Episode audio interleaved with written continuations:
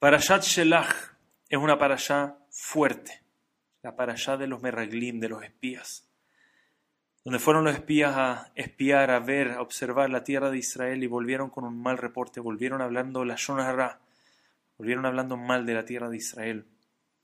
El pueblo judío pudo haber creído lo que le dijeron los espías, o pudo haber creído lo que dijeron los tzadikim que estaban ahí, Yoshua y Caleb. En lugar de escuchar a Yoshua y a Caleb, escucharon el testimonio de los otros diez espías y lloraron. Nuestros sabios nos enseñan que en ese día Dios dijo, ustedes lloraron en vano. Y lamentablemente ese día quedó guardado como un día de llantos, como un día de lágrimas, la noche de Tisha el día de Tisha B'Av, quedó guardada como un día de lágrimas. Y toda esta historia obviamente es fuerte, pero al mismo tiempo es una historia que debería darnos fuerza. Y les quiero decir por qué.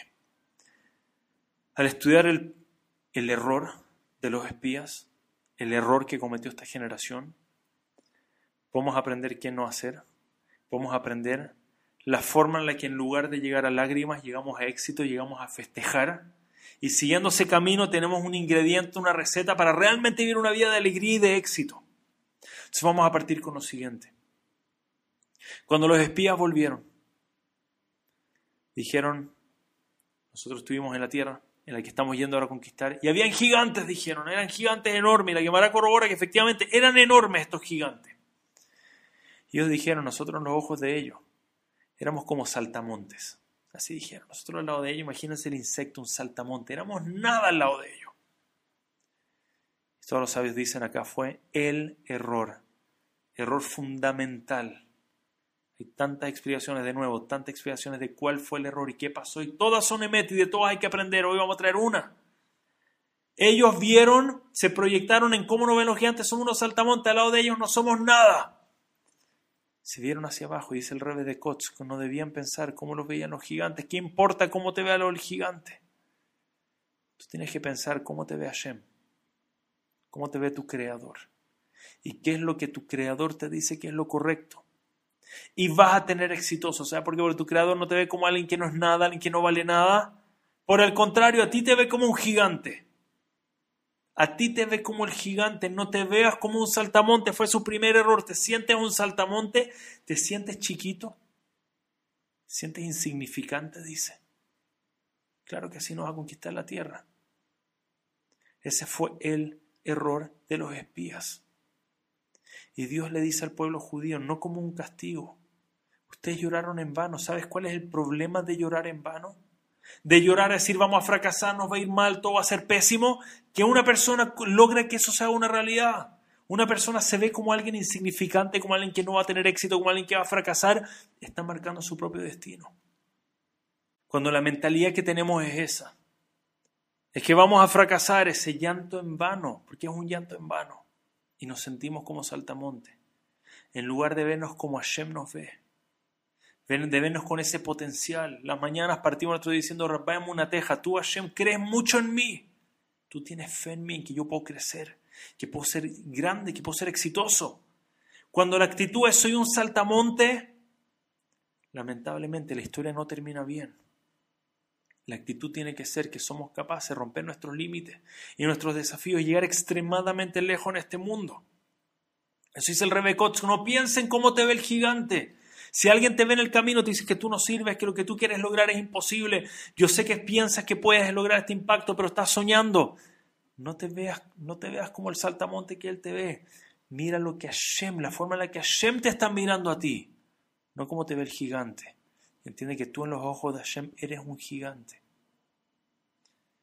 Se Jacob Galinsky que nosotros en nuestra tefilá pedimos a Hashem, decimos Shebor hacer a Satán milefanenu meajarenu, le decimos. Le pedimos a Hashem que nos ayude a quebrar y eliminar al Satán de delante y de atrás de nosotros. Y es una pregunta famosa, ¿qué significa delante y atrás? ¿Por qué el Satán? ¿Qué hace el Satán atrás? Adelante, los desafíos que vendrán por delante, pero ¿cuáles son los desafíos que hay atrás mío? Lo de atrás ya pasó. Dice Rabia Galinsky, algo me encanta, me encanta esta parábola, dice él, no, no parábola, historia real, dice que él en Rusia, después de que lo acusaron por practicar judaísmo. Y lo llevaron a sentenciarlo para llevarlo a, prisión. Cuenta que estaba camino a la sentencia. Y dice, detrás de él, detrás de él estaba un guardia, dice. Había un guardia caminando detrás de él. Decía, wow, qué importante que soy. ¿Por qué creía tan importante? Porque veía delante de él estaba el juez y el juez también tenía un guardia detrás de él que lo estaba cuidando y decía, mira qué importante soy. Estoy al nivel del juez. El juez tiene su propio guardia, está atrás de él como guardaespaldas, dice, cuidando y el juez. Yo también tengo a mi guardia atrás mío, dice, mira, yo soy alguien muy importante, estoy al nivel del juez, dice, wow, impresionante, dice.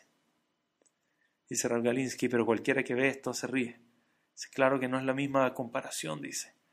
¿Qué hace el juez detrás del, qué hace el, guardia detrás del juez? Si el guardia detrás del juez está tratando de proteger en caso que alguien intente atacar al juez, él lo va a detener. Está ahí atrás cuidando que nadie se le acerque. Pero atrás de Rav Galinsky no está cuidándolo, sino que está evitando que Rav Galinsky se haya acercar, le está dejando claro a donde vaya estoy atrás tuyo y no te suelto, le dice. Dice Rav Galinsky, ese es el significado del Satán que está Meaharenu, que está atrás de nosotros. Es el Satán, es nuestro instinto negativo. Cuando ya cometimos un error en el pasado y se para delante de nosotros dice, acuérdate lo que ya hiciste. Acuérdate quién tú ya eres hoy en día. Acuérdate que no vas a poder escaparte, te tengo acá, te tengo atrapado. Y dice Hashem, sálvanos de ese pensamiento que el Yetzirah nos pone en nuestra mente de vernos como un saltamonte, de vernos pequeños que no podemos cambiar que no tenemos para dónde escaparnos, que no hacer nuestro desafío y llorar un llanto gratuito, decir yo no puedo ir a ningún lado. Ya estoy limitado a ser quien he sido hasta hoy en día y no hay otro camino y no hay forma de ser exitoso. Dice, suéltame de ese pensamiento.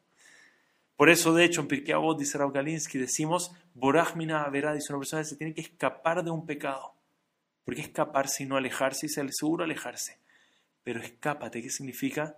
tú piensas que el pecado te tiene atrapado, te tiene agarrado. Ya tú eres enojón y le gritas a la gente y no vas a poder cambiarlo nunca. Dice, no es verdad, escápate de eso, dice. Suelta eso que te tiene amarrado porque no te tiene amarrado de verdad, tú te puedes soltar. Tú eres capaz de romper tus barreras y tus obstáculos y llegar tanto más lejos de lo que imagines, pero no te veas como un insecto. Mira cómo Hashem te ve. Proyecta como Hashem te estás mirando a ti. Te dio otro día de vida porque cree en ti. Y les quiero decir algo, la verdad es que está la para allá yo personalmente. Cuando estoy con algún desafío por delante, se lo digo corazón, esta es la para allá en la que yo pienso. Cada que quiero tal vez algún proyecto importante, estoy con ganas de hacer algún proyecto, sea algo personal, sea algo comunitario. Empiezan las voces, no hay forma, no hay manera, estás soñando, demasiado optimista, demasiado idealista, demasiado esto. El mundo entero dice no hay forma, olvídalo, estás soñando. Esas normalmente son las voces que uno escucha antes de cualquier proyecto importante de vida. Y es donde uno empieza a pensar. El pueblo judío tuvo gigante. Según lógica no había forma de, construir, de conquistar la tierra. Pero Hashem estaba con ellos. Ellos no eran saltamonte, no eran insectos. Hashem estaba con ellos, eran capaces de romper el obstáculo que haya en el camino. de repente pienso, mira, de nuevo, si no sale, Hashem no quería que salga pero de que es, posible que salga, de que se puede lograr cosas grandes en el mundo, no hay duda. Si Hashem está al lado de nosotros, ¿qué gigante va a frenar? Si estamos tratando de hacer algo bueno, Leshem Shamaim, vivir una vía Leshem Shamaim, ¿qué gigante? Realmente un saltamonta, si no vemos, tenemos a Hashem, al creador del universo, al lado de nosotros. Somos capaces de quebrar cualquier limitante, cualquier limitante que tengamos. Rav Galinsky, me acuerdo, solo para terminar su, su concepto completo, Rav Galinsky decía que tenía una, una parábola. Dice, imagínate, una persona es asaltada, va un ladrón, y el ladrón le está robando las cosas en su casa. Le dice, acá te vas a quedar hasta que yo vuelva a ir a buscar mi camión, dice. Y toma al, al, al pobre rehén, al que está ahora siendo asaltado, y le da, le da una cuerda. El hombre agarra una cuerda en sus manos y el otro extremo de la cuerda lo amarra con toda su fuerza contra la reja de la casa y el hombre queda parado de nuevo, no amarrado, sino que agarrando la cuerda contra el otro lado. Y el ladrón le dice, te tengo atrapado, no te vas a ni un lado. Y se va. Y el hombre de nuevo, no está amarrado a la cuerda. Solamente la está agarrando con mucha fuerza. ¿Y qué hace este hombre? Dice Rav imagínense lo ridículo. Que este hombre intentara escaparse y dice, no puedo, ah, no puedo, estoy atrapado a la cuerda. Y dice, ¿cómo que estás atrapado? Abre las manos. Tú estás suelto, estás libre, tú mismo te estás atrapando. Dice, tú eres libre, puedes escaparte en el instante que tú quieras. Dice, eso no hace el Yetzirah. Nos hace pensar que nos tiene amarrados cuando en realidad somos nosotros mismos que estamos apretando las manos diciendo no puedo, no puedo, no puedo liberarme, no me puedo soltar, estoy amarrado, no puedo ser más de lo que soy, soy un insecto, soy pequeño, soy débil. Y esa es la actitud que nos frena a llegar lejos en la vida. Si nos damos cuenta que ese Yetzirah no tiene ni una fuerza sobre nosotros, podemos abrir las manos, quedar libres, liberarnos de verdad sacar ese guardia atrás de nosotros que nos recuerda, no, tú ya eres esto, ya estás limitado a eso, y realmente llegar a ser quienes realmente podemos ser. Nos vamos a sorprender de nuestras propias capacidades. Entonces, estimado, quiero cerrar con esto. Había un famoso, un gran Rosh Shiva, se llamaba Ramoshe. Y Ramoshe era un aficionado del Rambam. Estudiaba todas las escrituras, Alajot y estudios y Hidushim del Rambam y estaba dedicado a defender al Rambam. Él se llamaba a sí mismo yo soy el defensor del Rambam. Cada vez que el Rambam haga una pregunta difícil, yo la contesto. Dice, se dedicaba a responder cada una y cada vez que escuchaba de, alguien, de alguna jarón que atacaba al Rambam, él se ponía ahí, lo defendía y peleaba y este, él era de verdad el defensor del Rambam y lograba responder todas las preguntas, era genio, lograba responder todas las preguntas. Y en una ocasión el hijo siempre está tan orgulloso de su papá y en una ocasión estaba el hijo viendo como su papá, como Ramoshe, estaba ahí en, la lucha, defendiendo al Rambam, con alguien que le está diciendo, no, el Rambam igual es extraño, tallándole evidencia, y Ramoshe defendiendo, tratando de mostrarle, y al final, después de una larga discusión, Ramoshe ve a su compañero, baja las manos y dice, la verdad le dice, el Rambam es Shver, le dice, el Rambam está extraño. Efectivamente, no tengo una respuesta para explicar este Rambam. Lo lamento. El hijo escucha esto, se pone a temblar. No puede ser, dice, no puede ser. Mi papá, ¿cómo mi papá no tiene? Mi papá es el defensor del Rambam. ¿Cómo no va a tener la respuesta al Rambam? Seguro de hacer un error. Y se va corriendo con su mamá, mamá, ¿cómo puede ser? El papá no tiene la respuesta al Rambam. ¿Cómo puede ser? No logró defenderlo, no logró arreglarlo. Y la mamá le sonríe a su hijo, le dice, tranquilo, créeme, tu papá lo intenta, lo busca todo. pero de nuevo, tu papá no siempre va a tener todas las respuestas a todo. Pero no te preocupes, le dice. Tal vez tu papá no logró responder esta respuesta del Rambam, pero alguien más grande lo va a lograr. Dice, ¿quién más grande lo puede lograr? Le dice, hijo mío, tú lo vas a lograr, le dice. Lo que tu papá no logre hoy en día hacer, lo que él no logre defender hoy, tranquilo que tú vas a lograr crecer y responder ese Rambam y muchos otros más, le dice, porque tú olvídate lo grande que vas a ser. Así a su hijo.